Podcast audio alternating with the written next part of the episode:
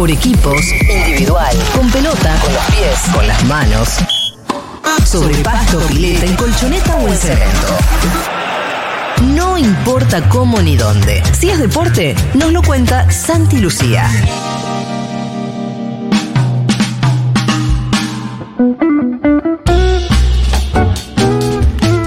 Permiso, voy a interrumpir la conversación sobre fútbol para seguir hablando de fútbol. Por favor. Ah, Está muy bien. Si a ustedes no les molesta. Interrumpa vení, vení.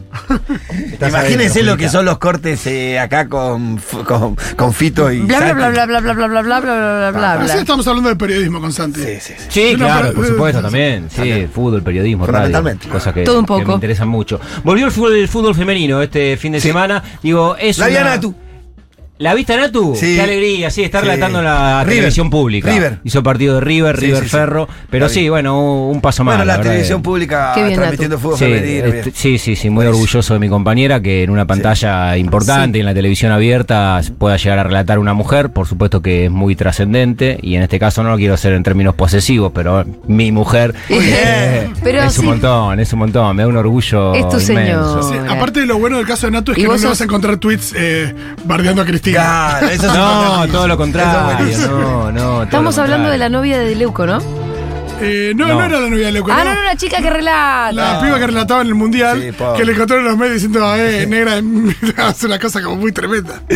Tremenda. Bueno, en este marco volvió el fútbol femenino con algunas novedades. Un campeonato de 20 equipos que va a tener dos torneos, tal cual sucede en el masculino. El primero es todos contra todos, el segundo serán dos zonas de 10 equipos y después empiezan a jugar rondas eliminatorias de cuarto, semi y habrá una final a, a doble partido con cuatro descensos una vez que termine la temporada y con algunas novedades que tienen que ver con primero el precio de las entradas. Había establecido la AFA un aumento en el valor de entradas para el fútbol femenino durante la temporada de 2022 que, que se mantuvo, era mil pesos el valor de la entrada. En este 2023 comenzarán las generales en 2050 Epa. pesos. Eh, Sí, Pero bueno, es.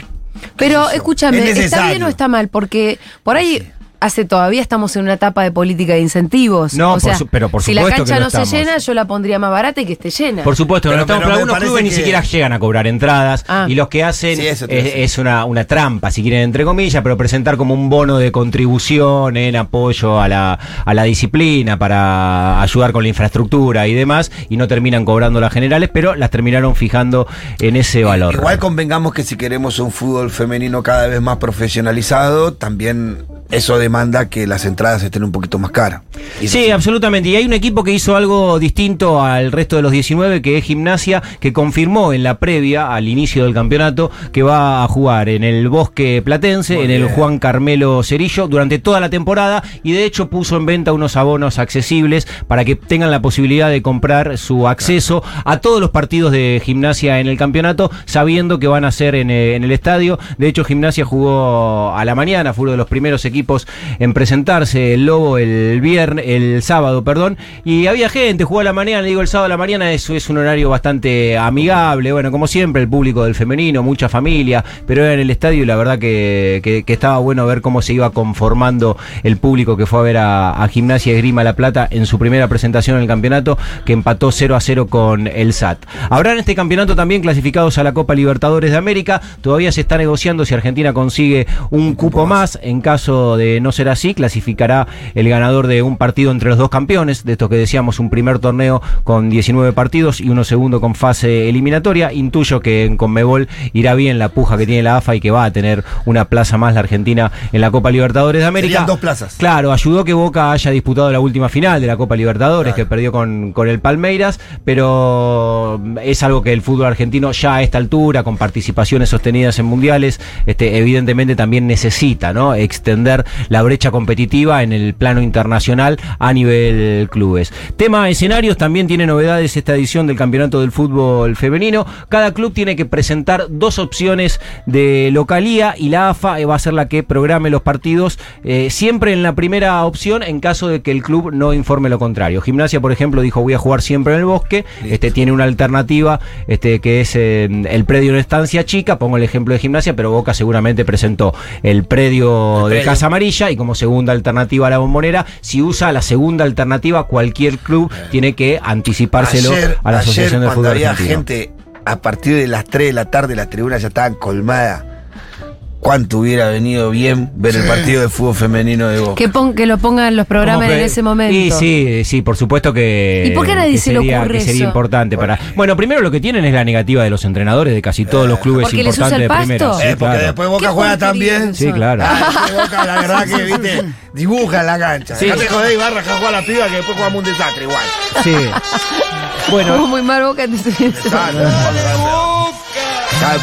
Bueno, los escenarios que presenten los clubes para la primera división del fútbol argentino tienen que tener como mínimo tribunas para 250 espectadores, que dicho así parece bueno, es algo lógico, pero no, siempre pa- pero no siempre pasa. Hay Ah. clubes que ni siquiera tienen una grada. Bueno, ahora por lo menos una grada para que sea eh, habilitado el escenario. de entrenamiento, tiene, ¿no? Claro, tiene que tenerlo. Eh, les también notificaron a los clubes que tiene que haber un, un vestuario, por lo menos con una con una PC o una notebook para mm, los las árbitras que estén al frente de los partidos, algo que no en todos los encuentros de fútbol femenino había. Ah. También les exigieron una ¿Para qué necesita un árbitro una PC? para pasar los informes.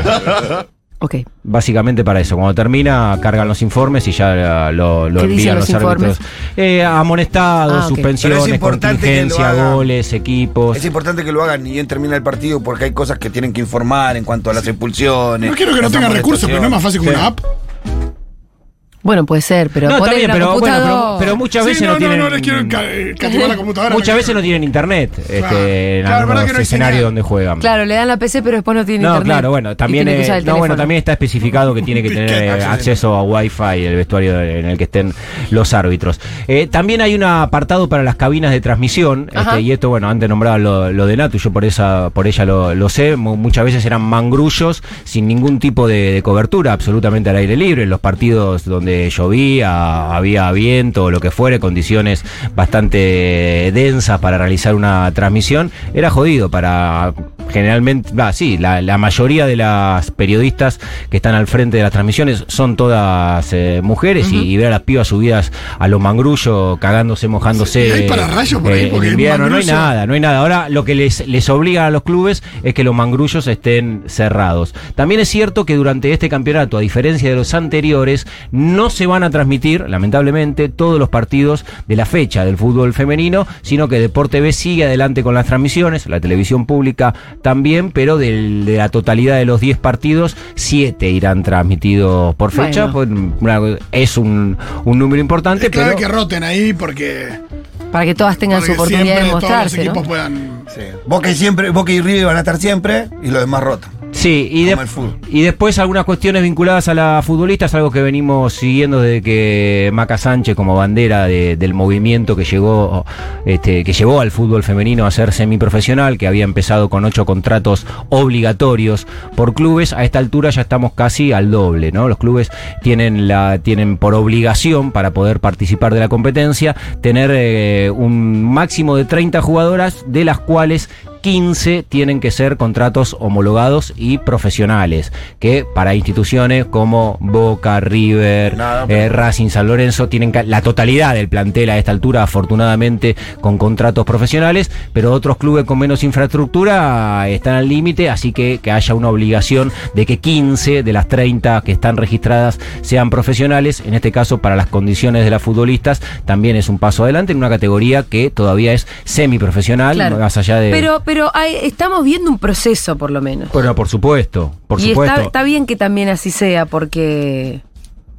no, y sí, estamos Se está en, recorriendo un camino, en una ¿no? dirección de, de crecimiento, Exacto. digo, ¿no? Con, con- Y también hay una cuestión ahí respecto de cuánto avanzás con eso en relación al resto del mundo, porque eh, si vos querés profesionalizar el fútbol femenino, guarda que ya se empiezan a ir muchas pibas al exterior.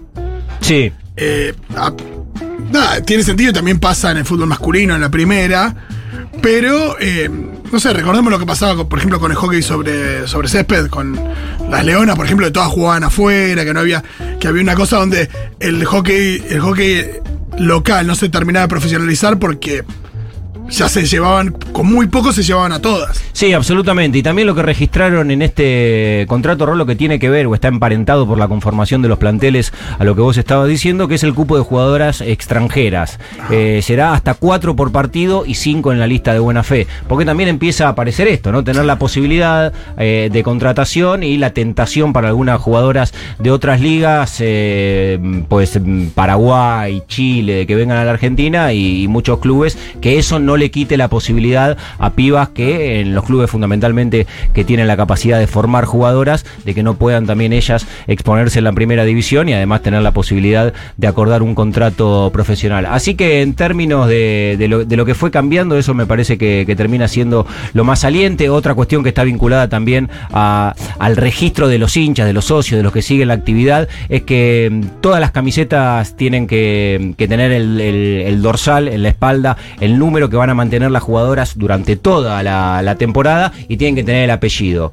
Que eso parece algo menor, pero, pero es importante. El que sacó el abono para ir a la gimnasia, el que sepa que la 7 Chaquito Zarza y está ahí y va a tener la 7 durante todo y el campeonato. a, a ella misma le va dando identidad. Ah, Le- y le da más entidad a todo el deporte. Absolutamente, sí, sin dudas. O sea, lo- vos no te imaginas el fútbol masculino sin que cada uno tenga su nombre en la camiseta. No, No, te lo imaginás. No, porque está recontra regulado. De hecho, Megan. Megan Rapinoe, cuando, Es parte cam- de todo, cuando ¿no? cambió la camiseta Megan Rapinoe en una Argentina, Estados Unidos, con Yamila Rodríguez, No eh, mostró la camiseta y decía, no puedo creer que tenga la camiseta sin el nombre y, lo, y lo vos. había puesto una de las futbolistas más importantes Claro. en la historia Claro. de la disciplina. Bueno, ahora no sé si tuvo que ver algo aquel reclamo de, de la mega estrella estadounidense, pero bueno, ahora sí está ya regulado por estatuto que para que participen los equipos eso tiene que, que suceder. Y en cuanto a lo que fue pasando en el mercado de pases, la- eh, las que se fueron y las que llegaron, eh, hay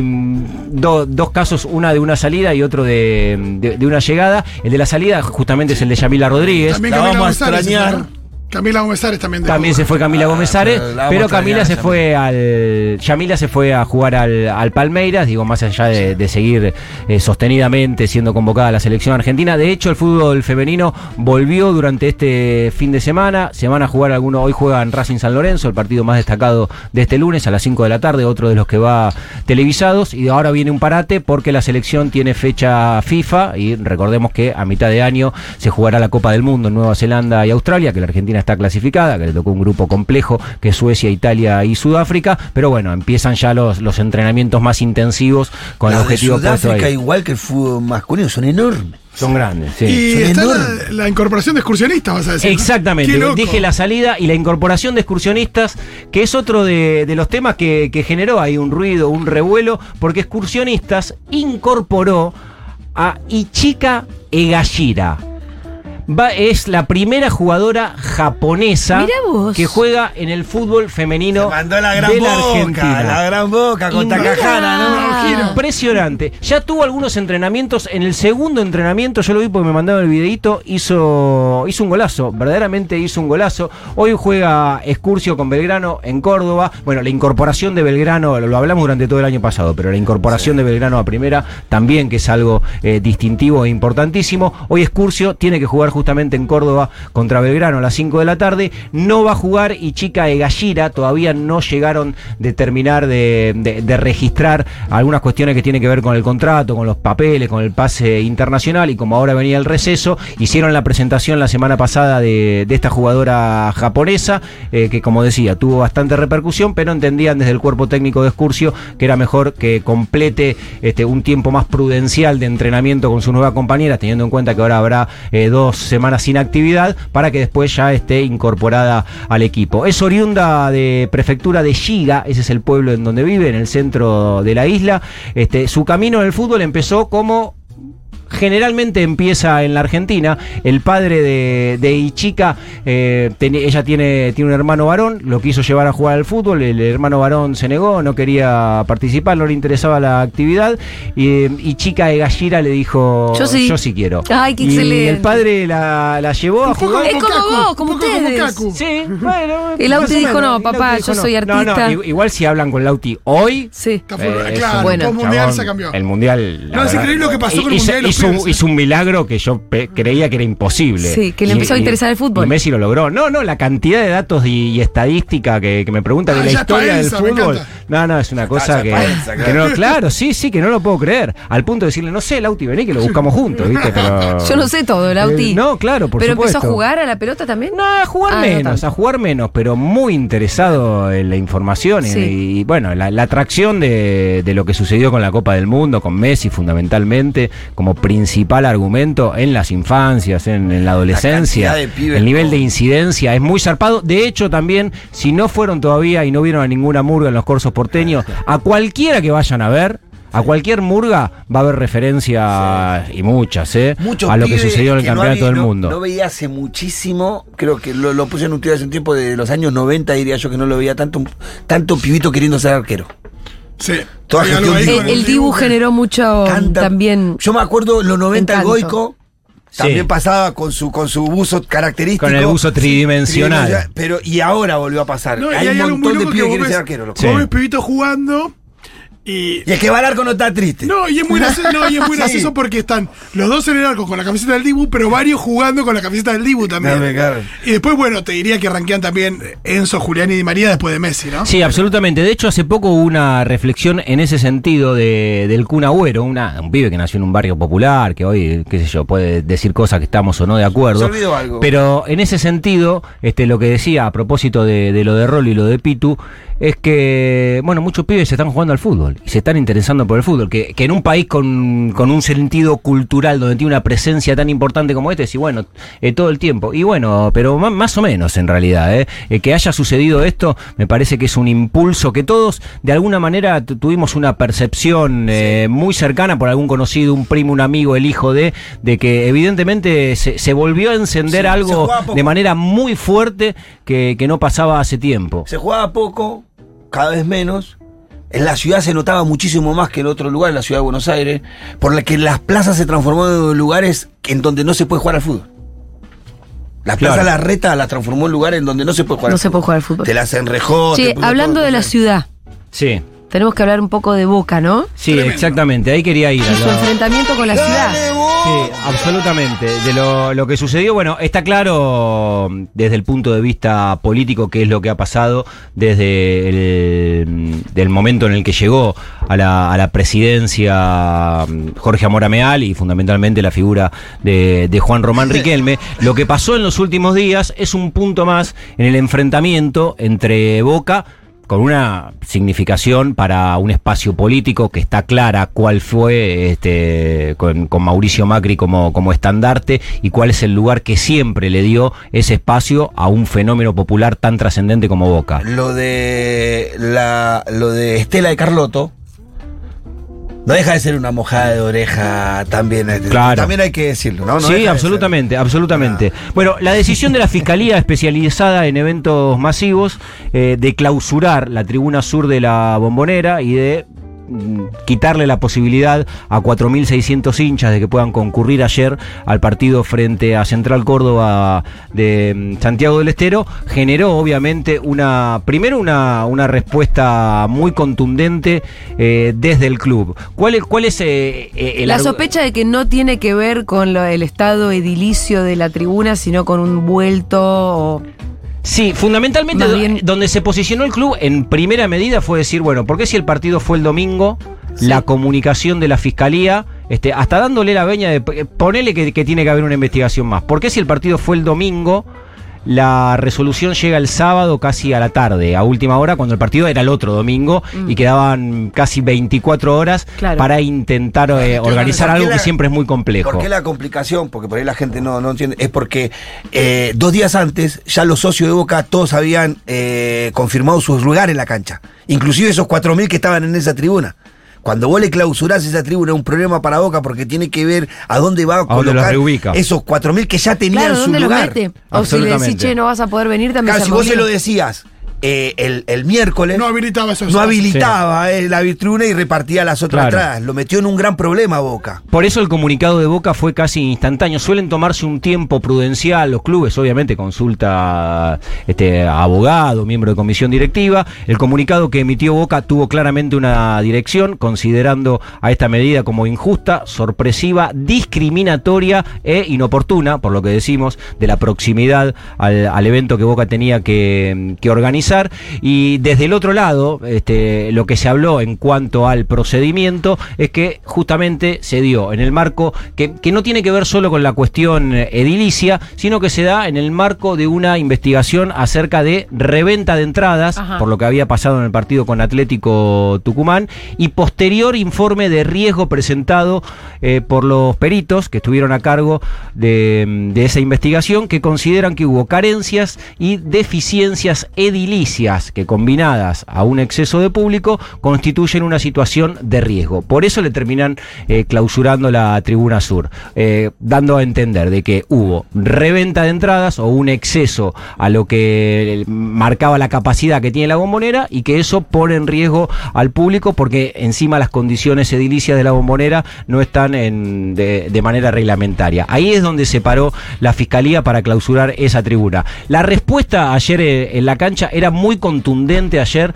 eh, llegar a- al barrio de La Boca y encontrarse con distintos pasacalles que la verdad que en el- desde el punto de vista de, de la comunicación tenían un mensaje absolutamente directo, más allá de que no estaban firmados, porque estos pasacalles lo que decían es, no le hacen mal a la dirigencia, le hacen mal al socio, le hicieron mal al club desde adentro y ahora lo hacen desde afuera. ¿Eso decía el pasacalle? Sí. Qué complejo. No, no, eran distintos, distintos, distintos. Ah. Había uno, que era arreglar una No, gacetilla. no, no. pasacalle. La alocución. No, del había uno muy grande que decía, no le hace mal a la dirigencia, le hace mal al socio. Bien, Otro es- pasacalle, varios, eh, no, otro, Había porque había muchísimos, había muchísimos. No le hacen mal al club desde adentro, ahora lo hacen desde afuera.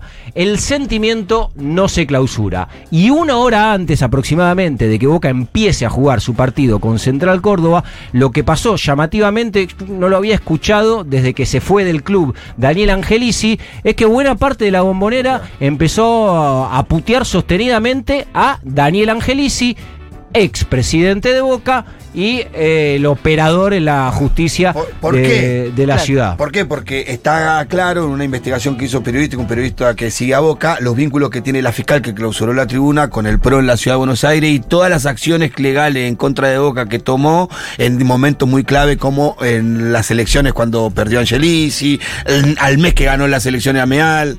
Siempre en contra de Boca esta persona. Sí, la, la fiscal, raro. la fiscal es Elsa Ramírez. Y sabes que te- tengo parte de- del currículum o de, de alguna de las acciones que llevó adelante esta fiscal. Por ejemplo, 2012 comenzó con un hostigamiento contra trabajadores ambulantes en el barrio de Caballito y en el marco de la causa realizó varios allanamientos, persecuciones y hasta teléfonos intervenidos contra manteros senegaleses. La fiscal que tuvo a cargo de ese operativo fue Celsa Ramírez. En 2021 fue denunciada ante el Consejo de la Magistratura porteño por ordenar tareas de inteligencia ilegal dentro de la Unión de Trabajadores de la Economía Popular, la UTEP, en el marco de la persecución y criminalización sistemática contra traba- trabajadores de espacios públicos, especialmente los migrantes senegaleses. En 2016 eh, tapió la mitad del edificio de la Expadelay y encerró a cientos de personas eh, de las 85 familias que lo habilitaban. En octubre de 2017 recibió un reconocimiento de la filial argentina de la empresa Nike. Y el reconocimiento lo que era en virtud de su trabajo sobre el origen, distribución y venta de bienes destinados al comercio ilegal. Bueno, Celsa Ramírez, que desde hace años estaba al frente de la O mayoría. sea, Nike la distinguió por la perseguir distinguió manteros. por, Claro, sí. claro, exactamente, por perseguir a los senegaleses Ay, que vendían la la, la ropa No trucha. sabía que existía una distinción Nike. Sí, Sí, bueno. imagino también vendrá con una una, un Eh. cuponcito algo para descuento. Ella es la fiscal Celsa Ramírez, por Mirá eso vos. no hubo ningún tipo de duda desde que intervino esta fiscal en la clausura de la bombonera, desde dónde Venía venía, el mensaje, ¿no? esa acción para la actual comisión directiva de Boca. Y de hecho, en la Me cancha. Porque Boca hace ayer- poco cambió Adidas por Nike, a Nike por Adidas. Sí, sí, Así que por ahí hay otra razón para enojar la Celsa. Sí, ayer los 50.000 hinchas de Boca, digo, esté parado políticamente donde estuviera, todos tenían en claro que lo que sucedió en el club, que evidentemente era perjudicial para Boca, al menos por los plazos, después vemos la investigación, la tribuna, que si es pertinente o no hacerla, pero al menos de los plazos, que hubo una clara intención de hacerle un daño al club, que por supuesto es consecuente en un daño al socio, todos tuvieron claro desde dónde venía por Sí. quién lo había impulsado. No hubo ninguna duda, más en un año electoral como un año político, que para Boca este año se celebran de vuelta las elecciones en el club y todos los socios de bien queremos que Riquelme siga gobernando el club. Gracias, Santi Lucía. Chau, chau.